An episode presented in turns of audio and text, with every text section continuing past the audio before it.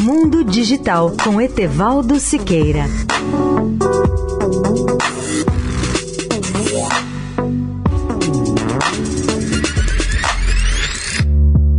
Olá, ouvintes da Eldorado. A queda dramática da Meta, a empresa controladora do Facebook, pode ocultar uma semana de altos ganhos em Big Tech. O Google, a Apple e a Amazon se beneficiam da demanda por serviços digitais e computação em nuvem. Para quem espera aprender com os últimos relatórios de ganhos das principais empresas de tecnologia, a chicotada no Snap essa semana foi emblemática das esperanças e medos mais amplos que invadiram o setor de tecnologia.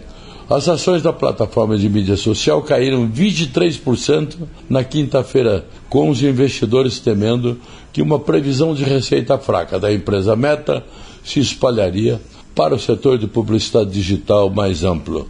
Mas as ações se recuperaram em 60% nas negociações após o expediente, quando as preocupações se mostraram infundadas.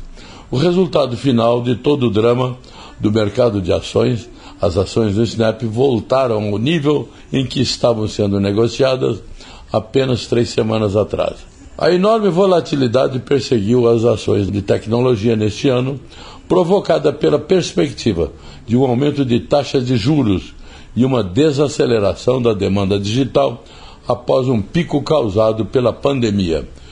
A perspectiva pessimista da empresa Meta, que eliminou mais de 230 bilhões de seu valor de mercado e dominou as manchetes, parecia confirmar os temores que já haviam produzido uma forte queda nas ações de tecnologia.